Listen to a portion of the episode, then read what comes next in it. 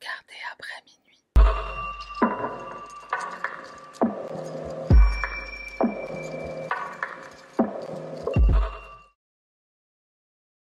Salutations les petits pandas, moi c'est Sarah, bienvenue sur ma chaîne, on y va sans plus tarder. Tout d'abord, je voudrais remercier Afida de m'avoir suggéré cette affaire. En fait, elle a été tellement passionnante et tellement prenante que je suis obligée de faire deux vidéos. Donc ici ce sera la partie 1 et la semaine prochaine on aura la partie 2. Alors on commence cette affaire avec Stephen Powell.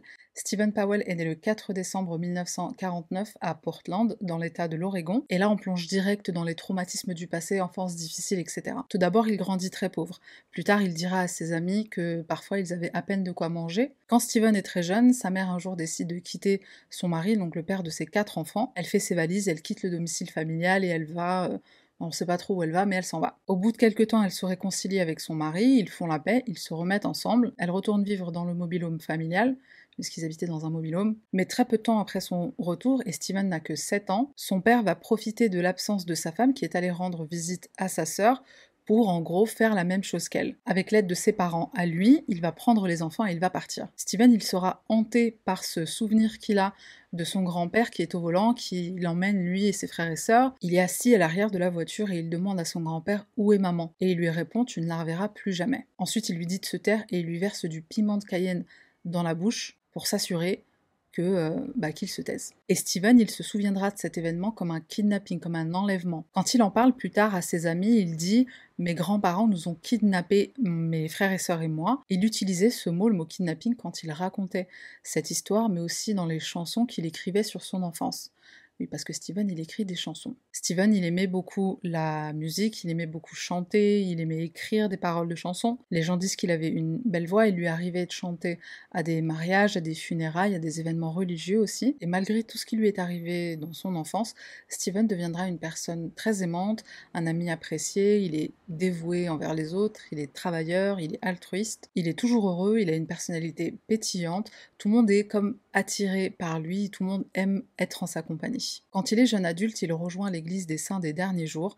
Je crois qu'on dit comme ça en français, en fait c'est l'église mormone, donc il devient mormon. Il est tellement impliqué dans la vie de l'église qu'au début de sa vingtaine, il participe à un voyage, une mission de deux ans en Argentine. À son retour, il va rencontrer une jeune femme qui s'appelle Terika, donc il la rencontre à l'église. Il commence à se fréquenter en 1973 et environ un an plus tard, ils se marient, Steven a 24 ans et elle 18. Ils ont leur premier enfant en 1974, Jennifer, ensuite Josh en 1976, Johnny et Michael en 77 et 82, et leur dernier enfant Alina naîtra en 1985. Au cours des premières années de leur mariage, Steven est un mari dévoué, il est dévoué envers sa femme, envers sa famille, envers Dieu, il va à l'église avec son épouse, il travaille dur pour subvenir aux besoins de sa famille, et chaque semaine ils ont une sorte de petite réunion familiale à la maison où ils parlent de Dieu, de leur spiritualité. Après seulement quelques années de mariage, Terika, ou Terry, elle commence à remarquer des changements dans le comportement de son mari. La première chose qu'elle remarque, c'est son intérêt pour la pornographie. parce que tout le monde croit que c'est venu avec Internet, mais non, ça datait de bien bien bien avant. Cet intérêt deviendra même une obsession, mais on va y revenir dans quelques minutes, après le passage des motos notamment. Certains amis et d'autres membres de la famille avaient également remarqué certains changements chez Steven. Il devient agressif, il est étroit d'esprit, il veut toujours avoir raison, surtout avec sa famille. En fait, c'est devenu tout simplement impossible d'avoir une conversation avec lui. Les autres ont toujours tort, il a toujours raison. C'est juste pas possible d'avoir une opinion différente de la sienne. Un jour, en 1984, il dit à sa femme Tiens chérie, euh, si je me prenais une deuxième épouse. Et ça, c'était arrivé très peu de temps après que Steven ait rencontré une jeune femme à l'église. A priori, c'est là-bas qu'il va pécho le mec. Et pour information, cette autre femme, elle était mariée, elle avait des enfants, mais je pense qu'il s'en fichait parce qu'il était devenu tout simplement obsédé par cette jeune femme. Terry, elle a même découvert dans son journal intime qu'il avait écrit Si quelque chose arrivait à son mari, je l'épouserais et j'élèverais ses enfants. T'imagines, tu trouves ça dans le journal intime de ton mari?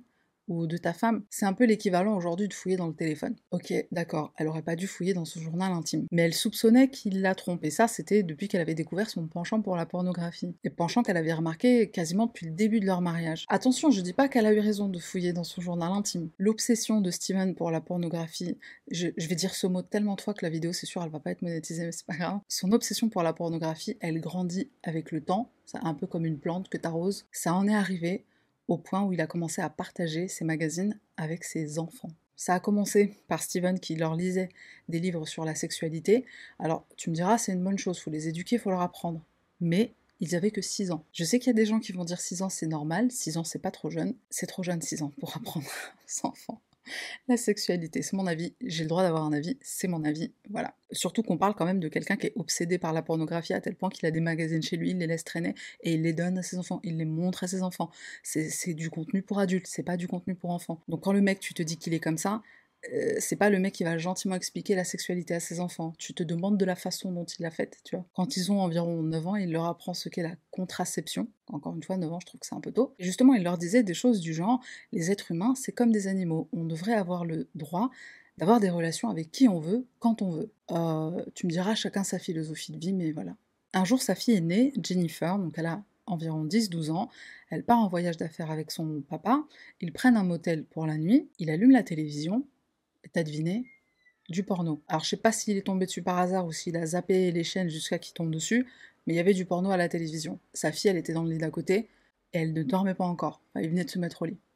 Voilà. Un jour, un autre jour, Jennifer part à nouveau avec son papa en voyage d'affaires. Cette fois, Josh est là aussi. Alors, je ne sais pas quel âge ils avaient, mais ils étaient très jeunes. Et alors qu'ils sont à la piscine de l'hôtel, Jennifer va surprendre son frère avec un autre garçon qu'ils ont rencontré à la piscine, avec une petite fille de 4 ans qui ne porte plus son maillot de bain. Et puisqu'on parle de Jennifer, il faut savoir que plus tard elle dira que c'est l'obsession de son père pour la pornographie qui a détruit leur famille. Voyant que les choses vont de plus en plus mal, surtout que Steven finit par quitter euh, la congrégation, elle quitte l'église, il ne croit plus, il n'a plus la foi. Sa femme demande le divorce en 1992. Alors le moins qu'on puisse dire, c'est que c'était un divorce horrible, douloureux, éprouvant pour tout le monde. Ça s'est tiré dans les pattes dans tous les sens. Terry a évoqué le fait que son mari avait énormément changé, pas seulement avec elle, mais aussi avec les enfants. Elle dit qu'il est très manipulateur, qu'il la rabaisse devant eux, il se moque d'elle, il l'insulte. Il fait tout pour retourner les enfants contre leur mère, et notamment pendant la procédure de divorce. Elle explique que Steven est un père horrible. Parfois, il va fermer les yeux sur des choses qui sont énormes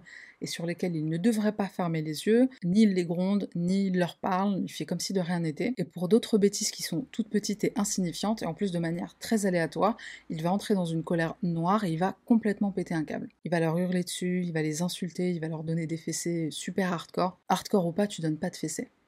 Ça sert à rien. Et tant qu'on est en train de parler de discipline et de fessées, j'en profite pour placer que Steven lever la main sur sa femme aussi. Steven admettra lui-même dans son journal intime que les fessées, ça sert à rien. À propos de Josh, il va écrire qu'il grandit, qu'il devient plus fort, il devient plus costaud, et donc bientôt il pourra plus le corriger. Il écrit que Josh était le plus difficile de ses enfants, mais lui donner la fessée quand il était plus jeune, ça a servi à rien du tout. Et c'est parce que Josh était plus difficile que les autres que Steven s'en prenait à lui plus qu'aux autres. Terry, elle pense que ce comportement totalement illogique, à savoir euh, les engueuler quand il faut pas et ne pas les engueuler quand il faut, c'est ce qui va amener leurs enfants à se laisser guider par leurs émotions plutôt que par la logique. C'est ce qui va les empêcher de faire la différence entre le bien et le mal. en même temps, c'est normal. Et tu combines ça avec le manque de respect dont Steven faisait preuve envers sa femme au quotidien, bah, on obtient des enfants qui remettront en question l'autorité constamment et qui grandiront avec de sérieux problèmes. Terry explique qu'elle a commencé à avoir peur de ses propres fils, alors elle avait déjà peur de Steven, mais ses enfants, et notamment les garçons, ont commencé à montrer le même comportement que leur père. Un jour, un des garçons l'a poussé et l'a frappé. Il me semble que c'était Michael. Josh, un jour, quand il était adolescent, sa mère lui demande de faire la vaisselle. Il prend un couteau, il le pointe vers elle et lui dit Ne me pousse pas à bout, maman. Si j'avais fait ça à un de mes parents, je ne serais pas là aujourd'hui pour en témoigner. Et un jour où elle a osé lui demander de la respecter, puisque c'est sa mère, il lui a répondu Mais qu'est-ce que t'as fait pour que je te respecte? Le respect, ça se gagne. Tu fais quoi avec des enfants comme ça?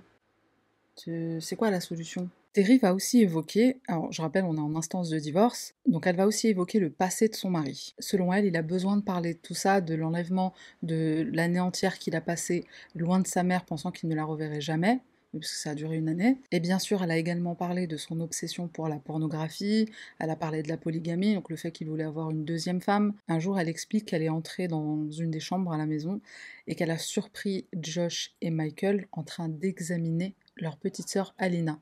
Ça, c'est quand même juste un truc de ouf. La religion était aussi devenue un problème au sein du couple. Terry, elle est persuadée que son mari l'a quitté l'église à cause de son obsession pour la pornographie. C'est ce qui lui a fait perdre progressivement la foi. C'est à cause de ça qu'il est devenu une personne horrible et c'est ça qui l'a corrompu. Et bizarrement, Steven, il avait aussi quelque chose à dire par rapport à la foi de sa femme. Il explique qu'elle mélangeait les pratiques euh, New Age, Nouvel Âge, avec les pratiques mormones, et il avait un problème avec ça. On pourrait penser qu'il s'en fout, puisqu'il est plus mormon, donc euh, qu'elle mélange ou qu'elle mélange pas, Qu'est-ce que ça peut te faire? Bah non, d'après lui, Terry est une sorcière qui adore le diable.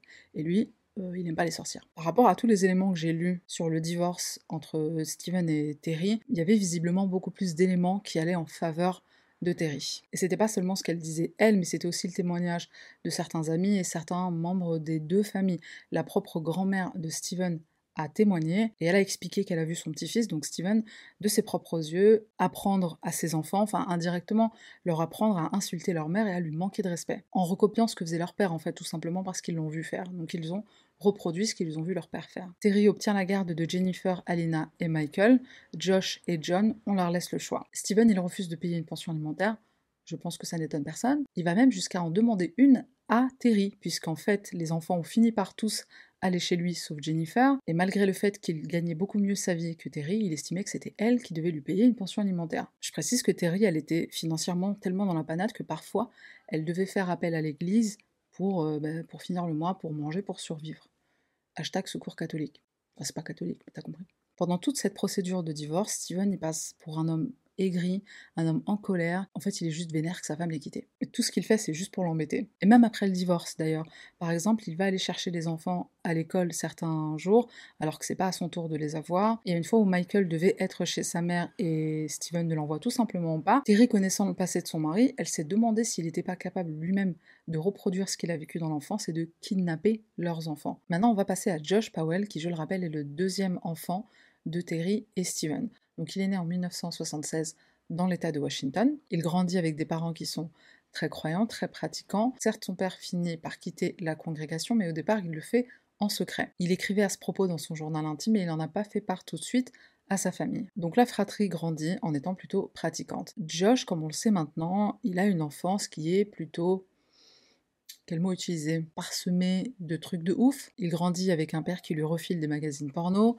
Il grandit avec une mère qui se fait insulter et rabaisser à longueur de temps. Je te laisse juste imaginer le niveau de respect qu'il doit avoir pour les femmes, lui et ses frères. Son père le monte contre sa mère, lui et ses frères. D'ailleurs, même avant le divorce, Steven montait aussi les garçons contre les filles. Jennifer dévoilera plus tard dans une interview qu'il arrivait à ses frères de la frapper, de lui mettre des gifles, et parfois c'était sur ordre de papa. Il arrive même parfois à Josh de traiter sa sœur de sorcière, comme papa le fait avec maman. Elle dira que la maison était comme divisée, d'un côté les filles et de l'autre les garçons. Quand il est adolescent, Josh tue des petits animaux de compagnie qui appartiennent à sa sœur, je crois que c'était des hamsters, un truc comme ça. Bon, tout de suite, euh, ça laissera un présager de bon. À l'âge de 13-14 ans, Josh va faire une tentative de suicide par pendaison. D'ailleurs, il en gardera des traces au cou. Il va suivre une thérapie pendant quelques temps, en partie à cause de sa tentative de suicide, mais aussi apparemment pour d'autres comportements de type autodestructeur. J'ai pas trouvé plus de détails sur la question malheureusement. Faut savoir que Josh,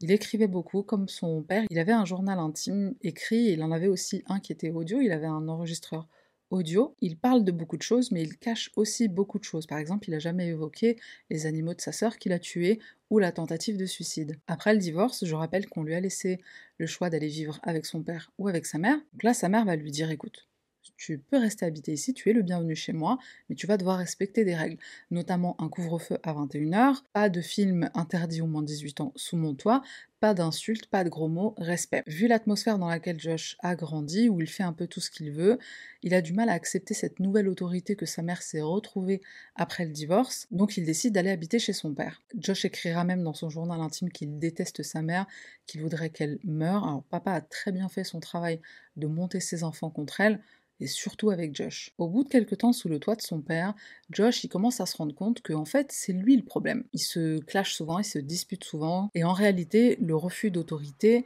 qui a commencé avec leur mère et qui s'est étendu aussi à l'école, ben maintenant il s'étend aussi à son père. À peu près à ce moment-là, Josh va avoir comme un éveil spirituel. Il va s'investir de plus en plus dans sa pratique religieuse, et là, retournement de situation, il va aussi se rapprocher de sa mère. Il s'est rendu compte que c'est le comportement de son père qui n'était pas normal. Il se rend compte que son père est ouvertement contre les mormons. Josh a du mal à accepter ou comprendre que son père ait perdu la foi. En fait, c'est même pas le fait qu'il ait perdu la foi, c'est le fait que son fils, qui maintenant a une foi qui est très forte, qui est grandissante, bah son père en fait il l'attaque sur sa foi maintenant.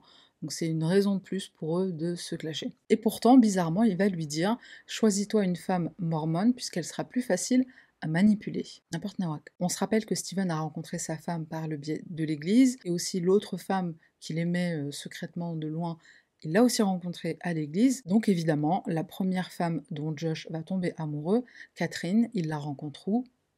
À l'église. Après, il faut savoir qu'il y a un truc chez les Mormons, que personnellement je trouve super, c'est que les rencontres entre célibataires, elles sont encouragées. En fait, ils ont ce qu'ils appellent les singles wards, c'est un peu des branches, entre guillemets, de l'église qui sont destinées aux célibataires. Cet éveil spirituel pour Josh, c'est aussi une grosse remise en question. D'abord de la colère de son père, de son agressivité, de sa violence, du rapport conflictuel entre son père et sa mère, du fait que personne ne supporte Steven maintenant. Et Josh, il n'a pas envie de devenir comme son père, donc il s'interroge sur sa personnalité à lui. Il se demande aussi, entre autres, pourquoi il n'arrive pas à trouver une copine, pourquoi il n'arrive pas à socialiser avec les autres. Donc il va faire des efforts dans ce sens-là. Dans un premier temps, il va se rapprocher de l'Église, il va plus s'investir et il va aussi se rapprocher de sa mère et de sa famille un peu plus éloignée, notamment des cousins, des oncles, tantes, etc. En fait, il a vraiment envie de devenir quelqu'un de meilleur, il a envie d'avoir de meilleurs rapports déjà avec sa famille, puis aussi avec les autres. Il a envie d'être apprécié, il a envie de s'épanouir. Josh rencontre Catherine à l'église après qu'il se soit installé à Seattle en 1998. Il a 19 ans elle a 22 ans. Catherine, elle le décrit comme étant quelqu'un de doux, d'attentionné, de très aimant, mais d'un seul coup, il pouvait entrer dans une colère noire, un genre de Dr. Jekyll et Mr. Hyde, vraiment comme son père. Ils emménagent ensemble assez rapidement, alors d'abord chez Steven, puisqu'ils sont jeunes, ils ont pas trop les moyens, et ensuite ils finissent par prendre leur propre appartement. Mais Josh va vite se montrer très jaloux, très possessif. Il va contrôler les moindres faits et gestes de Catherine, à tel point qu'un jour, quand son oncle décède, elle veut repartir en Utah, puisqu'elle est originaire de là-bas, elle veut y aller pour assister à ses funérailles et Josh refuse tout simplement qu'elle y aille. Le pire, c'est qu'elle ira pas. Catherine, ensuite, elle souhaite aller à l'université. Mais là-bas, ça coûte très cher. Et souvent, les étudiants font des emprunts bancaires. Donc Josh lui fait cette suggestion, mais c'est lui qui va encaisser le chèque et il ne va jamais lui donner l'argent. Et le pire, c'est qu'elle reste encore avec lui. Encore à ce jour, apparemment, Catherine n'aurait pas remboursé cette dette. Quand Steven propose au jeune couple de les embaucher dans sa société, ils vont accepter cette offre et c'est Josh qui va encaisser l'échec de Catherine. On va pas rentrer dans le débat de pourquoi une femme elle reste avec un homme quand il abuse d'elle, que ce soit comme Josh ici avec Catherine ou euh, dans des relations où ça va être pire, abus physique, sexuel même, etc. Ne rentrons pas dans le débat, c'est une question qui est quand même très complexe. Et par pitié, faites attention à ce que vous direz dans les commentaires, parce qu'il y a des personnes qui vont peut-être les lire et qui sont dans cette situation ou qui ont été dans cette situation. L'élément qui va encourager Catherine à quitter Josh, alors évidemment c'était un ensemble de choses, mais là c'était un peu la cerise sur le gâteau. Josh un jour il lui annonce qu'il ne veut pas avoir d'enfant et qu'il ne veut pas se marier. Et c'est quelque chose qui a énormément étonné Catherine puisqu'il est pratiquant, il est très pratiquant. Évidemment on encourage euh, à l'église mormone de se marier, d'avoir des enfants. Donc elle se dit que pour quelqu'un qui est autant investi dans, sa spiritualité, dans la vie d'église, bah, elle est quand même étonnée. Et elle réalise que cette relation, bah, ça ira nulle part. Elle profite un jour d'un voyage qu'elle fait en Utah pour aller rendre visite à sa famille, pour rompre avec Josh au téléphone. Elle arrive là-bas et elle se dit même je ne retourne plus à Seattle. Après environ un an de cette relation dans laquelle elle était en vérité prisonnière, elle finit par y mettre fin, elle met fin à son calvaire et elle reprend sa vie en main. L'histoire de Catherine, elle est hyper importante parce qu'elle va nous permettre de comprendre énormément de choses par rapport à Josh et aussi par rapport à Suzanne. Il y a autre chose qu'on va découvrir dans l'historique de Josh avec les femmes, c'est que bah, malgré le fait qu'il soit très confiant, c'est pas du tout quelqu'un de timide, il a aucun problème à aller aborder une inconnue dans la rue, bah, il sait pas du tout s'y prendre, il s'y prend même comme un pied. Il fonce dans le tas, il en fait tout de suite beaucoup trop, il va pourchasser des femmes qui ne sont pas du tout intéressées par lui, ça va même vite tourner à l'obsession. Encore une fois, comme papa. Chaque fois qu'une femme lui plaît, ça va vite tourner à l'obsession. Il va lui faire une déclaration d'amour, il va lui acheter des roses. Je précise, c'est des femmes qui sortent même pas encore avec lui. En gros, quand il est intéressé, lui, c'est direct je t'aime. En 1999, il rencontre une jeune femme et schéma classique, il tombe amoureux en 3 secondes. Il essaie de la séduire avec sa fameuse signature de forçage et de harcèlement. Il cherche par exemple des prétextes pour aller la voir chez elle. Et quand elle finit par lui faire comprendre clairement qu'elle n'est pas intéressée, là, il va s'attaquer à sa sœur. Quand la sœur refuse aussi, bah, il va essayer avec leur cousine. Et ça, c'est aussi quelque chose qu'il faut garder en tête, le fait de euh, d'aller piocher dans la famille, parce que c'est quelque chose qui va revenir dans cette affaire. Dans son journal intime, Josh écrit On dirait que les femmes, elles aiment pas quand t'insistes comme ça. Non, sérieux? Tu sais, c'est les mecs qui croient que quand une femme, elle dit non, ça veut dire essaye encore jusqu'à que je dise oui. C'est ça le plus grand mystère de l'humanité, je pense. pourquoi il y a des mecs qui croient ça Josh rencontre Suzanne, tu l'auras deviné, à l'église. Suzanne Cox est née le 6 octobre 1981 au Nouveau-Mexique. Sa famille déménage en Alaska pour une courte période, ensuite ils vont s'installer dans l'État de Washington. Suzanne est la troisième de quatre filles, enfant de Charles et Judy Cox. Suzanne est une jeune femme très pratiquante, très croyante, elle est très investie dans la vie de son église, elle a une forte spiritualité, elle est aussi très coquette, elle aime prendre soin d'elle, elle aime prendre soin aussi des autres, à tel point qu'elle devient esthéticienne parce que comme le disent tous les gens qui la connaissent, elle aime rendre les gens beaux. À peine sortie de l'école d'esthétique, elle rencontre Josh, donc à l'église, et quand elle le voit, elle lui dit Mais on s'est déjà vu. Lui, il ne s'en rappelait pas, mais elle, elle se souvenait que quand elle avait 12 ans, il était venu chez elle et il avait joué du piano. Alors, pourquoi, tu vas me demander, il a joué du piano chez elle À l'époque, en fait, il avait eu un coup de foudre pour qui? Sa sœur Marie. Ça me sidère, ces histoires. Ça me sidère. Je précise bien sûr que le coup de foudre n'était pas réciproque, hein, un grand classique chez Josh. Suzanne, par contre, elle, elle va être sous le charme. Elle voit en Josh un homme séduisant, un homme ambitieux, il a une moto, il a son propre appartement, il a l'air assez mature, il a la tête sur les épaules, et il est mormon surtout, comme elle. Elle ne pouvait pas rêver mieux. Josh va tomber très rapidement amoureux de Suzanne, encore une fois, c'est son truc, c'est son délire. Un soir, il organise un repas chez lui avec des amis, il n'en a pas les moyens, il est endetté, mais c'est quelque chose qu'il aime bien faire. Et surtout que ce soir-là, Suzanne, elle va être présente, puisqu'elle a été invitée. Vers la fin de ce dîner, il se lève, il va faire la vaisselle, et il demande si quelqu'un veut l'aider, donc elle se porte volontaire, et alors qu'ils discutent devant le lavabo, ils s'échangent leur premier bisou.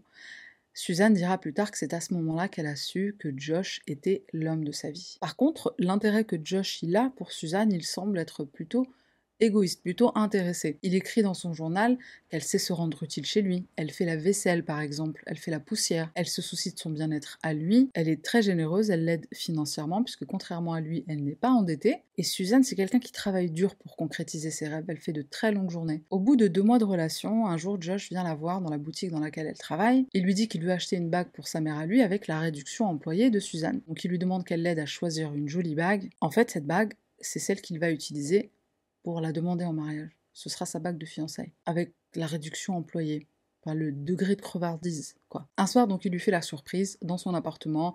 Il a préparé des petites roses, il a préparé de la musique romantique. Il lui demande de lire un extrait de la Bible, un verset de la Bible. Il pose son genou à terre et il lui dit Suzanne, will you marry me? Est-ce que tu veux m'épouser? Et là, elle répondra Leur entourage est quand même assez sceptique parce qu'ils se connaissent seulement depuis deux mois. Les parents de Suzanne sont inquiets, mais ils ont conscience du fait que s'ils s'opposent à ce mariage, elle le voudra encore plus. Ça pourrait avoir l'effet contraire. Donc ils essaient de voir les choses du bon côté. Josh a un travail, il a son propre appartement, elle a l'air d'être amoureuse de lui, elle a l'air d'être heureuse. Donc peut-être qu'au final, c'est pas une si mauvaise chose. Par contre, Josh est pressé, il veut se marier le plus vite possible. Suzanne, elle aurait aimé attendre, elle aurait aimé attendre quelques mois. Mais lui, il a qu'une hâte, c'est l'épouser. C'est un peu comme si l'expérience avec Catherine, elle lui avait appris cette leçon de euh, coince-la avant qu'elle s'échappe. Le 6 avril 2021, il se marie, mais Josh arrive en retard à son propre mariage. Encore une fois, ça laisse rien présager de bon. Lors de la cérémonie religieuse, Steven n'est pas invité puisqu'il n'est plus de la congrégation. Par contre, tout le monde sera là à la réception. Juste après leur mariage, Josh confie dans son journal intime que leur amour est éternel, qu'il est différent de celui des autres, leur amitié leur amour sont profonds, ils communiquent comme personne, les autres couples ne sont pas comme eux, eux ils sont uniques. Je crois que tous les couples se disent ça. Au départ. Les premiers mois de mariage, ils vont les passer dans l'appartement de Josh, et Steven va leur rendre visite un peu trop souvent. Est-ce que tu devines ce qui arrive là? Je crois pas. Steven développe une obsession pour Suzanne, sa belle-fille. Il écrit dans son journal intime qu'il confie à un de ses amis qu'il est amoureux de Suzanne, qu'il est obsédé par elle, et son ami lui répondra que si il agit sur cette obsession, sur cet amour, il va détruire sa famille, il risque de détruire sa famille. Au bout de quelques mois, Suzanne et Josh se disent qu'ils aimeraient bien acheter une maison, mais comme ils n'en ont pas les moyens, Steven propose de les aider en les hébergeant chez lui. Pour qu'ils puissent évidemment mettre de l'argent de côté, mais aussi pour qu'il puisse avoir Suzanne sous la main. Le couple accepte, même si Michael et John habitent déjà avec Steven, donc le couple aura très peu d'intimité, mais c'est pour la bonne cause. Steven va profiter de la naïveté de sa belle-fille pour la filmer avec sa caméra, caméra qu'il ne lâche jamais, c'est devenu une extension de son bras le truc. Parfois il la filme à son insu, elle ne le sait pas, et parfois elle le sait et elle le laisse faire. Elle se dit que voilà, c'est juste son petit joujou, il la trimballe un peu partout, voilà, c'est juste son délire. Steven va même essayer subtilement pas vraiment subtilement en vérité, de briser le couple de Josh et Suzanne en racontant des trucs à Suzanne du style, tu sais, le canapé que vous aviez dans votre euh, ancien appartement, bah, c'était à son ex Catherine, juste pour la faire chier. Un soir où Suzanne et Steven sont ensemble en voiture, il a sa caméra avec lui et en fait il oublie de couper. Donc la caméra va enregistrer leur conversation. On entend Suzanne qui annonce à Steven que Josh et elle ont décidé de déménager dans le Colorado.